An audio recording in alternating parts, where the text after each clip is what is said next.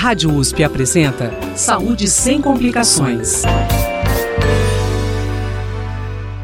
Dia 10 de setembro é o Dia Mundial de Prevenção do Suicídio. Durante todo o mês, são realizadas campanhas de conscientização e prevenção do suicídio. E por isso, o mês é conhecido como Setembro Amarelo. Dados da Organização Pan-Americana de Saúde, a OPAS, mostram que o suicídio é a segunda principal causa de morte entre jovens de 15 a 29 anos. Mas o que está causando dados tão preocupantes? E os universitários nesse contexto? O Saúde Sem Complicações está começando. Eu sou Mel Vieira e hoje entrevisto a psicóloga Edilene Mendonça Bernardes, do Centro de Orientação Psicológica do campus da USP, em Ribeirão Preto, o COPI, e também a professora Laura Vilela e Souza, do Departamento de Psicologia da Faculdade de Filosofia, Ciências e Letras da USP, em Ribeirão Preto. Boa tarde, Edilene. E boa tarde, professora Laura. Sejam bem-vindas ao Saúde Sem Complicações. Atualmente, temos ouvido falar cada vez mais dos problemas de saúde mental dos jovens, mais precisamente com depressão. Sempre existe alguém próximo da gente, um vizinho, um amigo, um estagiário, né? Jovens com a saúde mental abalada. E sabemos que a saúde mental é essencial para que não ocorram episódios trágicos. Inclusive, a campanha Setembro Amarelo está aí como forma de conscientização para evitar o suicídio. Eu vou começar perguntando para a psicóloga Edilene. boa tarde, Edilene. Você tem esse contato próximo com os jovens, né? Mais próximo com os jovens.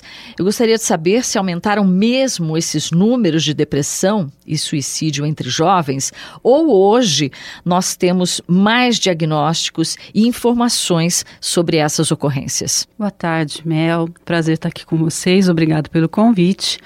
A questão da saúde mental em relação aos jovens está cada vez mais chamando a atenção dos profissionais da área. Os dados da Organização Mundial de Saúde mostram que, em relação à depressão, a gente tem tido um aumento aí em torno de 20% dos casos com adolescentes e jovens. O que, que a gente percebe no dia a dia? O adolescente, o jovem, quando ele chega na universidade, ele tem uma mudança muito significativa da sua rotina, do seu, seu ambiente, do seu grupo social. Isso provoca um impacto muito grande na vida desse jovem. E as formas como eles reagem, muitas vezes é por isolamento, vão perdendo as condições de fazerem as coisas mínimas do dia a dia, vão deixando de se cuidar. E isso tudo, a gente tem um, um quadro que nos remete a sintomas bastante depressivos. Então, a gente observa que cada vez mais os próprios colegas nos comunicam, nos avisam que eles estão se isolando, que eles estão deprimidos, que eles estão é, deixando de cumprir com as atividades deles, é, deixando de ir às aulas. Então, é um conjunto de sintomas, a gente fala assim, de sinais, né? Que nos remetem realmente a características depressivas. Edilene, é, isso você percebe no jovem que vem de outras cidades para estudar aqui em Ribeirão, aqui na USP, que é o seu contato, né? É, é o seu trabalho com o jovem que estuda aqui. Ou isso acontece de uma forma geral entre os estudantes? Ah, isso a gente observa de uma forma geral. Eu acho que não, não dá para fazer essa distinção. Obviamente que os alunos que vêm de fora, que vêm de, de localidades mais distantes, de estados né, distantes, que perdem muito do contato com a rede de, de familiares e de amigos, enquanto ele não estabelece uma rede de contatos aqui, é, o impacto para ele é muito maior a rotina dele, ele fica sem pessoas de referência. Então, a gente observa isso nos alunos que vêm de fora, mas também a gente tem diversos casos de alunos daqui da região, aqui da cidade, que também trazem muita dificuldade de adaptação à vida universitária, histórias de vida de muito sofrimento e eu acho que é um pouco difícil de afirmar que isso é mais característico de quem vem de longe. É que a rede de proteção dessas pessoas ela é mais prejudicada pela falta de, de familiares próximos e de amigos. Professora Laura, na sua opinião, o que, que está acontecendo com os nossos jovens? É um fenômeno complexo. Boa tarde, Mel. Boa tarde, boa é um tarde, prazer professora. estar aqui. Eu acho que, dada a complexidade, a gente tenta explorar esse fenômeno, tentando explicar ele de diferentes matizes, né, de diferentes olhares. A gente tem um momento sociocultural muito específico, né, de uma valorização intensa do individualismo, da competição entre pares, de relações sociais que estão cada vez mais marcadas aí pela não só pelo isolamento, né, que que Edilene falava, mas também por uma autocobrança enorme, por uma comparação constante e tudo isso traz um prejuízo em geral para o momento que a gente está vivendo e pensando os jovens, né, e a entrada na universidade, que poderia ser um momento de grande socialização, de coletivização das dificuldades, né, e da busca conjunta por uma resposta aí a esses problemas, a gente tem essa, esse isolamento marcado. Então, acho que tem esse, esse momento eu que estive aí mais próximo dos pós-graduandos, é, em atendimento é, psicológico aos pós-graduandos e pós-graduandas do campus, percebi claramente o impacto da dificuldade na entrada no mercado de trabalho ao término do, do, do mestrado e do doutorado. Então, eles contam de uma alienação da atividade. Então, eu entrei pensando na pesquisa porque eu queria mudar o mundo, porque eu queria transformar a realidade né, daquilo que eu trabalho. E aí, eles contam pra gente que eles se perdem nesse meio tempo. É, muitas vezes, até por um produtivismo que fica sem uma clareza do porquê que está fazendo as coisas. E um receio muito grande do que, que eles vão encontrar quando eles terminam esse mestrado e esse doutorado em termos de chance de emprego. Então a gente está no momento que esses aspectos aí, né, sociais dificultam ainda mais essa isso que deveria que já é uma passagem desafiadora na vida da gente, né? A entrada na universidade, depois, né, a entrada no mercado de trabalho aí como momentos de adaptação que já exigem aí desses jovens e que a gente está no momento que eu acho que que isso fica ainda mais agudizado, né? Além desse momento crítico assim que a gente que a gente vive com relação a, a essa entrada no mercado de trabalho, né, que na verdade é geral, mas para os jovens, sem dúvida, né, para quem está chegando, né, cheio de sonhos, de ideais e, né, e de vontades, né, realmente é, é traumático, né. Mas o que mudou em relação à saúde mental das gerações anteriores para essa geração atual? Edilene. Olha, eu acho que a pergunta é difícil porque é difícil dizer o que, que se manteve, né? Uhum. Tamanha mudança social que a gente tem, até pela questão da tecnologia, que alterou muito as formas de relações, enfim. Mas eu acho que hoje em dia nós ouvimos muito falar da geração mais nova como uma geração, é até pejorativo muitas vezes, que a gente escuta a geração do mimimi. Isso é um desserviço que a gente faz para a saúde mental da população que a gente está se referindo. Porque as gerações anteriores, elas tinham um contato muito mais próximo com aquilo que lhe era mais familiar. Então, o ciclo de amizades, os grupos que é, de pertencimento da família, religioso, lazer, enfim. Isso era muito mais familiar no sentido assim, não havia tanta diversidade de valores, princípios e tudo mais. E com isso também não havia uma sobrecarga de informações que a geração de hoje é totalmente atropelada por tragédias em tempo real. Né? Então, nós temos uma geração que está sobrecarregada de violência, de violência em tempo real, de tragédias climáticas, pessoais, sociais de uma maneira geral, de instabilidade como nunca se viu antes, em função de ter que lidar com uma realidade que vai muito além daquela realidade que era mais próxima que as gerações anteriores vivenciaram. Então, chamar uma geração que está bombardeada por informações, informações muitas vezes violentas, uma comunicação muito violenta que a gente está vendo, vivenciando nas redes sociais, de uma maneira geral. Entender que essa geração não tem recursos para lidar com o seu dia a dia e com os seus compromissos como gerações anteriores lidavam, é uma afronta, vamos dizer assim, com o tamanho do impacto que nós estamos vendo a nossa geração atual ter que lidar e resolver os problemas e enfrentar as dificuldades. Então, o que eu vejo que mudou muito, primeiro, é essa sobrecarga de informações eh, violentas. Segundo, uma diversidade muito grande né, de, de, de, perspectivas que não, não eram tão conhecidas nas gerações anteriores. Você é o tempo inteiro convidado a olhar determinado fato, determinado comportamento de uma perspectiva ideológica diferente, de uma visão completamente distinta daquela que os seus familiares sempre tiveram mais acesso. Então a gente está com uma geração que está com um desafio muito grande e os recursos que tem para lidar com esses desafios nem sempre são suficientes, ou na maior parte das vezes não são suficientes.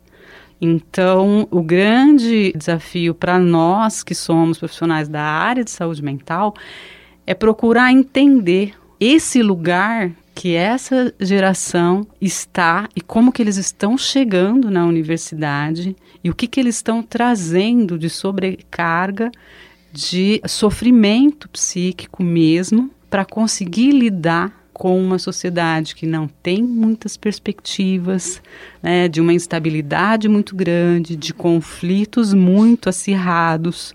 Então, isso tudo está fazendo com que a, a, essa geração fique muito fragilizada, não por ser fraca, mas por estar sobrecarregada. E a gente percebe que as outras gerações insistem muitas vezes na expectativa de que essa geração corresponda aos comportamentos da época deles. Então, existe uma comparação da, no meu tempo, na minha época, né? Exato, no seu tempo, na sua época. Agora, o tempo é dele, a época é dele, né? Pensando no jovem e como que é esse tempo dele agora. Então, realmente eu acho que as diferenças são muito grandes. Nós estamos com alunos que chegam na universidade com 17 anos, 18 anos, convivendo com docentes, muitas vezes com 60, 70 anos, que foram criados com pais que hoje estão com 90 anos. Então, como é que a gente faz para administrar todas essas diferenças de perspectivas é, no ambiente universitário? Então, nós temos esse desafio. Por um lado, nós temos pessoas com com idade mais avançada, mas com uma abertura muito grande para o entendimento dessa demanda, mas nós também temos uma busca por reafirmar valores e, e, e, comportamentos que já não cabem mais nesse momento social, né? Verdade. Então nós temos diversas diferenças aí que afetam a saúde mental dos nossos alunos. Professora Laura, como evitar essa que parece ser uma, uma epidemia, né? A, a, quer dizer que, na verdade, o aluno, né, ele já chega, né, ele, ele já vem com essa carga, né, essa responsabilidade, né, de ter que responder para as pessoas, para essas pessoas mais velhas, de gerações diferentes, né, que exigem dele comportamento que não é o que a atualidade proporciona, né? Então, como evitar essa que parece ser uma epidemia? Tocada por essa semana, né, e esse mês da, da questão da prevenção do suicídio, eu estava olhando as redes sociais e muita gente colocando, né, ó, você não está sozinho, quem tiver alguém, né, da minha rede que estiver precisando falar comigo, é, é, eu tô aqui, eu tô aberto, então essa, essa abertura de estar com o outro, estou pensando aqui na, na fala da Edilene, é muito comum essa, a gente ouvir, né, das pessoas que eu não consigo entender, eu não consigo ter empatia com o sofrimento do jovem. Talvez pela diferença que isso desperta com relação aos nossos próprios sofreres, o nosso modo de sofrer. Então, eu tenho visto que uma das coisas que ajuda muito é essa abertura para ouvir o sofrimento do outro a partir dos, dos parâmetros do outro, do que dói no outro, que para mim pode ser que não seja, né, algo que doa, mas que o outro tá me dizendo que para ele é, que para ele é pesado, ainda que para mim não seja. Então, eu fico pensando, né, nessa palavra batida, muitas vezes, né, que é empatia, mas eu penso que tem um elemento aí de sabedoria nessa busca de, de ser mais empático a esse sofrimento do jovem, porque quando ele chega pra gente, já no atendimento psicológico, ele vai dizer de muita gente que não validou, que não reconheceu o sofrimento. Então, eu acho que essa aproximação e essa capacidade, né, de fazer isso que a Edilene está fazendo, que é reconhecer as diferenças do lugar que eu ocupo com relação a ele no mundo, na minha história, na minha construção de valores, etc., para me colocar próximo, né, do mundo, do universo, de sentidos, né, desse jovem, isso já é assim de uma possibilidade de prevenção enorme, porque o que eles vão contar para gente é que eles não se sentem escutados, entendidos entendidos, compreendidos, valorizados, validados. É, e isso é muito sério. Na relação com os professores, eu já tive a oportunidade de fazer uma facilitação de diálogos entre docentes e os jovens da pós-graduação, e foi muito interessante, até para a gente que estava coordenando, muitas falas assim: eu não imaginava que isso era assim para você. Eu não tinha ideia de que era assim que você sentia tanto dos jovens falando para os docentes, quanto para os docentes falando para os jovens. Então, isso mostra que nessa nossa tentativa de explicar o mundo pelo nosso próprio lugar, sem se colocar no lugar do outro, parece que é uma das coisas que, que dificulta essas conversas e essas aproximações. Então, se é uma epidemia, esse talvez seja o primeiro caminho aí, né, de prevenção e, e de, de uma busca aí para lidar com isso. A professora Laura recentemente levantou a demanda e o perfil do aluno de pós-graduação do campus esse aluno que precisa do acompanhamento psicológico, né? A senhora já falou um pouquinho, né? Mas alguma coisa mais a acrescentar com relação a esses resultados? A gente fez o atendimento do, dos pós-graduandos aí pelos últimos dois anos, mas agora em parceria com o COPI, que é o Centro de Orientação Psicológica, com a Edilene e com o pessoal, né, da equipe, a gente fez um mapeamento dos graduandos e graduandas que têm um desejo aí, uma demanda por atendimento psicológico.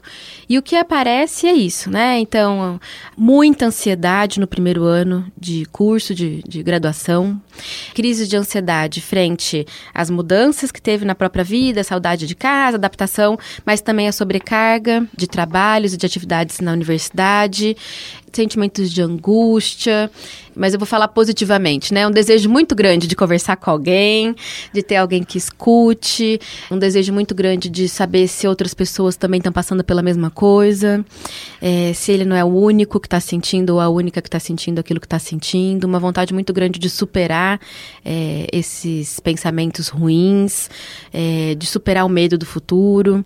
Então, ao mesmo tempo que tem né, essas falas de, de bastante sofrimento, tem também uma, uma força, um recurso muito grande de uma busca, né? De uma busca por fazer um curso que faça sentido. Então, tem muitos alunos que remetem a isso, essa, esse retorno a, a, a um fazer que tenha mais tenha mais sentido mesmo na vida, né? E escolhas que sejam mais próximas aí dos desejos.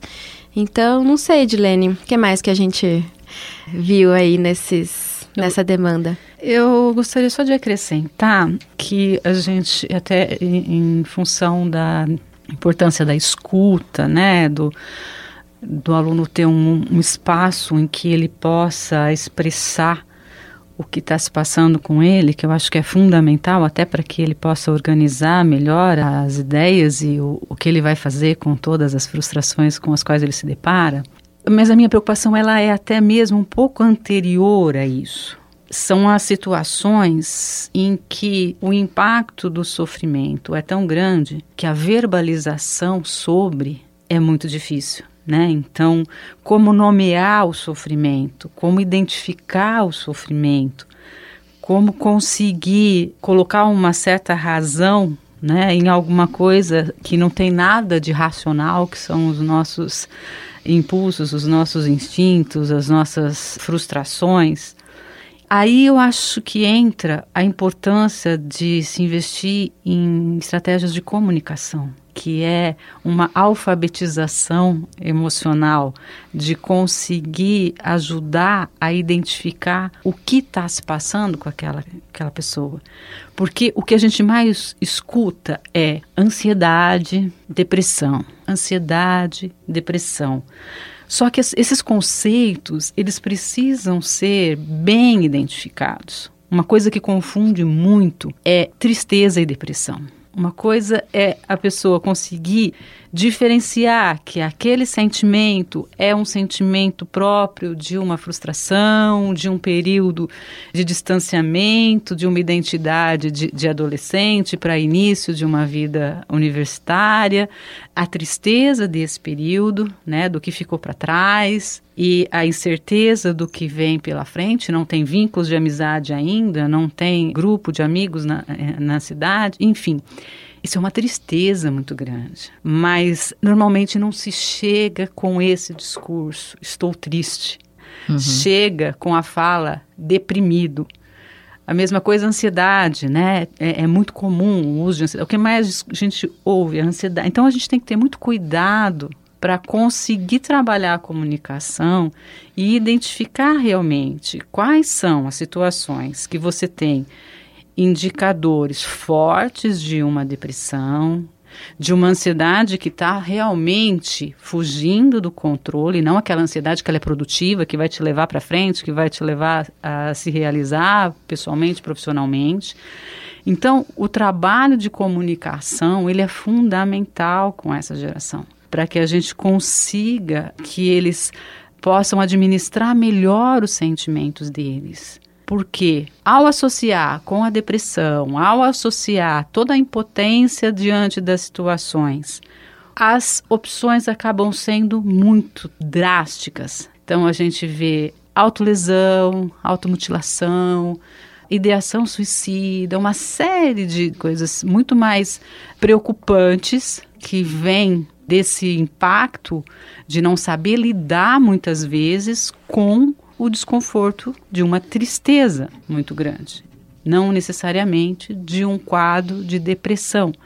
Então, como eu não vejo recursos para lidar com a minha tristeza, eu acabo por identificar algumas alternativas que são muito mais radicais para poder lidar com isso. Se eu consigo trabalhar a comunicação com esses jovens, se eu consigo trabalhar para que ele possa nomear essa tristeza como sendo realmente uma tristeza e ocupando o lugar de uma tristeza e não de um quadro depressivo mais grave, ele começa a se empoderar com o próprio discurso dele. Ele consegue, ele consegue nomear o que está acontecendo com ele, ele consegue planejar o que ele vai fazer com a vida dele e não agir simplesmente como uma resposta mais impulsiva às frustrações que ele vivencia.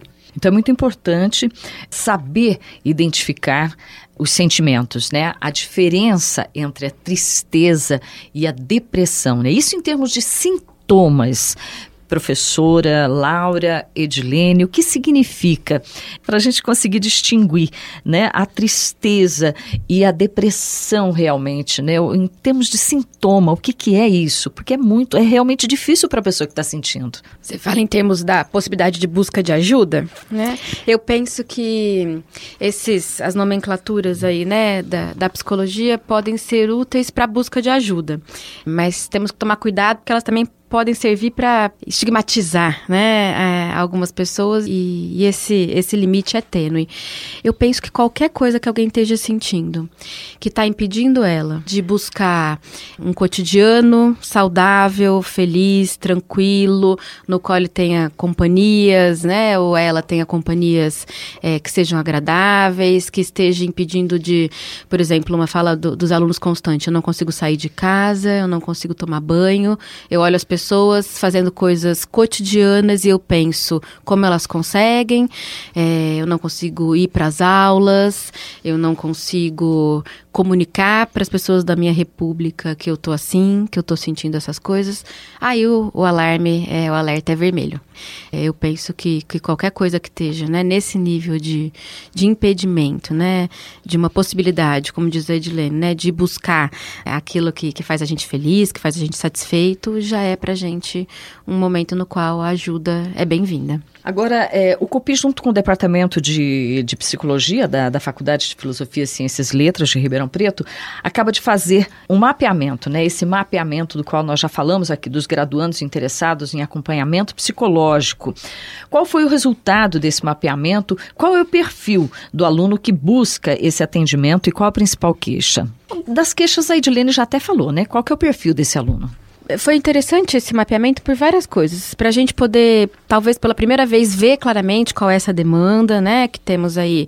É, a gente tem tanto medo, né? De falar e, e, de abrir esse canal de escuta para ouvir os alunos. Então, acho que foi um movimento importante.